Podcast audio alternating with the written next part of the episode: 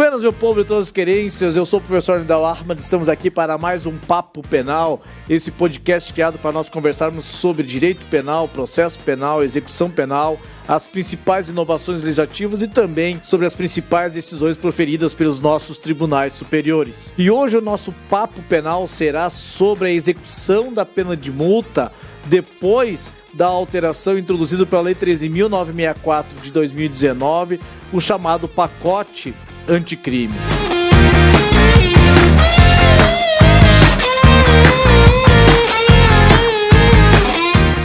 Que na redação original do Código Penal, a pena de multa, se não cumprida, se não adimplida, ela teria como consequência a sua conversão em pena de detenção. Ou seja, se o sujeito condenado à pena de multa não cumprisse essa pena de multa, a consequência é que ele teria a conversão dessa pena de multa em detenção. Isso foi mantido também pela reforma do Código Penal de 1984. Manteve-se a possibilidade da conversão da pena de multa não adimplida também também em pena de detenção. Mas depois, em 1996, pela Lei 9268 de 96, na hipótese de o, de o condenado pela pena de multa ele não cumprir a pena de multa ou não adimplir a pena de multa, já não mais seria possível a conversão da pena de multa em detenção. A partir da Lei 9268 de 96, tivemos a alteração do artigo 51 do Código Penal, no sentido de que transitado em julgado a sentença condenatória, a multa não paga será convertida em dívida de valor. Ou seja, a partir de 1996, a partir da Lei 9268 de 96, não seria mais possível converter aquela pena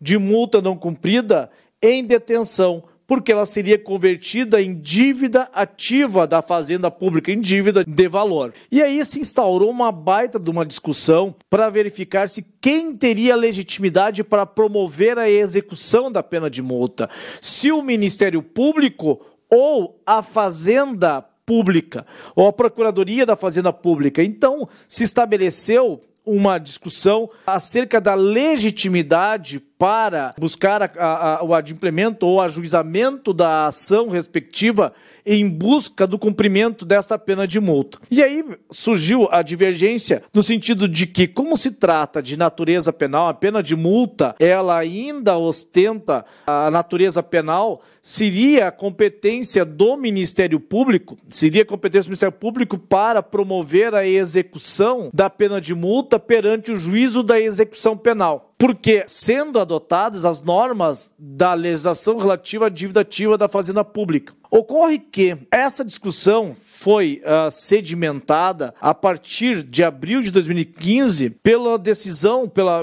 pela decisão proferida pelo Superior Tribunal de Justiça que redundou na súmula 521 do STJ em que passou a considerar-se que a legitimidade para a execução fiscal da pena de multa, da pena de multa não paga, deveria ser exclusiva da Procuradoria da Fazenda Pública. Ou seja, seria o procurador da Fazenda que teria legitimidade para ingressar com a ação em busca da cobrança daquela pena de multa não cumprida.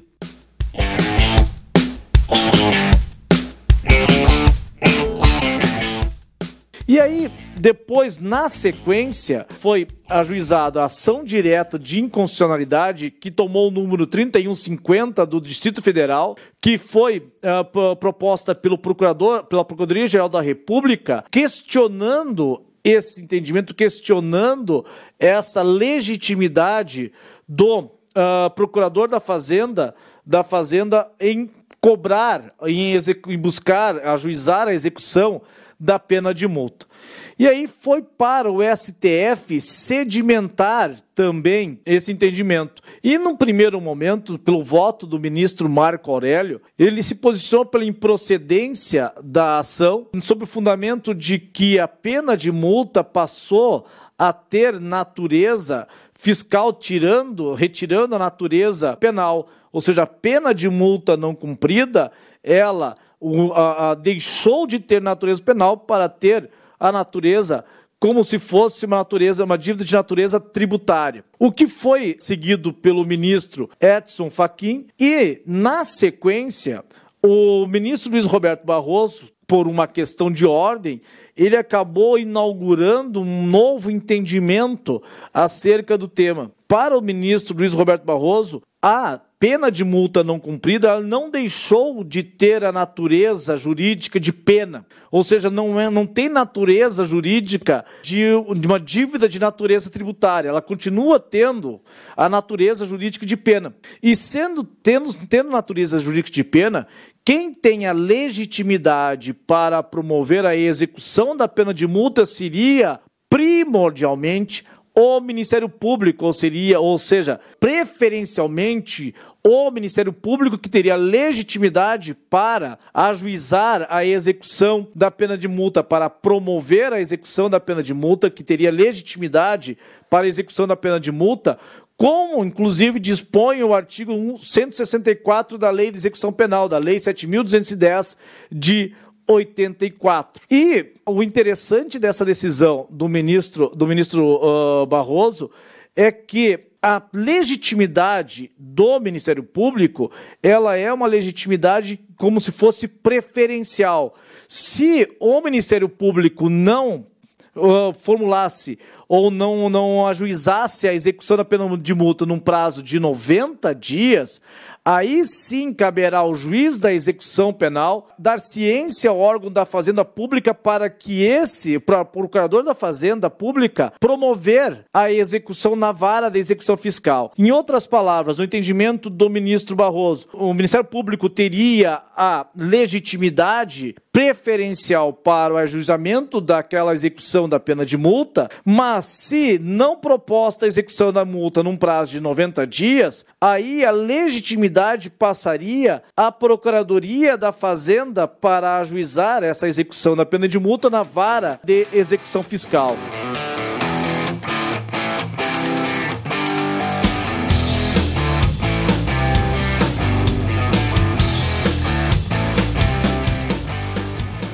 E essa foi a decisão que prevaleceu, de que, nesse entendimento adotado pelo ministro Barroso, em que a legitimidade seria do Ministério Público seguindo o rito da Lei de Execução Penal, do artigo 164 e seguintes da Lei de Execução, de lei de execução Penal. Então, uma vez extraída a certidão de sentença condenatória com trânsito julgado, que é um título judicial, né? O Ministério Público ele iria, vai requerer em autos apartados a citação do condenado para pagar num prazo de 10 dias, seguindo-se depois o, a, o rito, o procedimento do artigo 164 e seguintes da Lei de Execução Penal.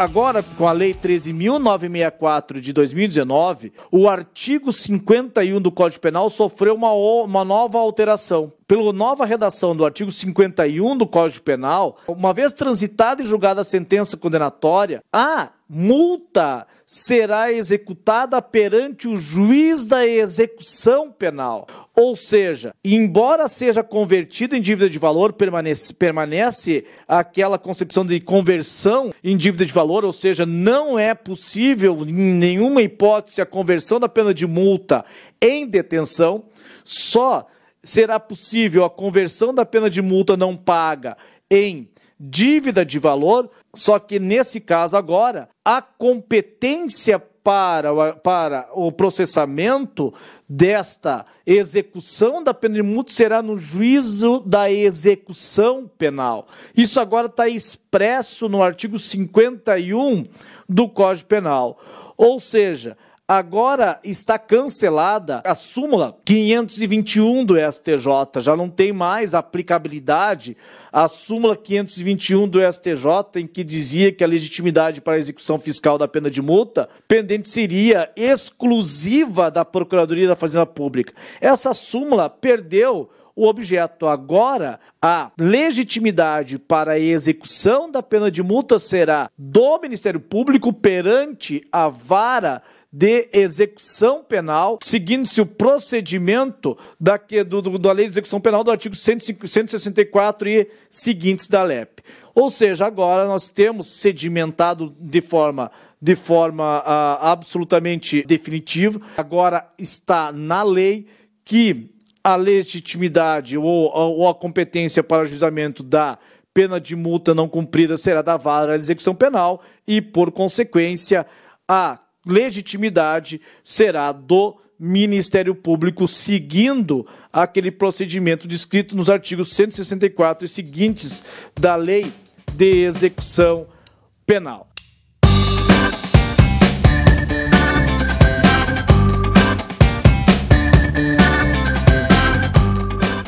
Bueno, era basicamente isso que nós gostaríamos de falar com você sobre a pena de multa. Convidamos para você nos seguir nas nossas redes sociais, uh, arroba Profnidal no Instagram. Nós também temos o canal do YouTube Professor Nidal com várias aulas lá, uh, temáticas, com, também com resolução de questões de concurso no final de cada aula, de cada conteúdo ministrado. Também tem uh, o meu Telegram. Também fica o convite para vocês nos acompanharem nessa trajetória do estudo de vocês. Foi um prazer enorme estar estado com vocês nesse podcast e um beijo carinhoso, respeitoso para as meninas e um abraço, me ensino bem, bem de longe para os meninos. Beijos, tchau.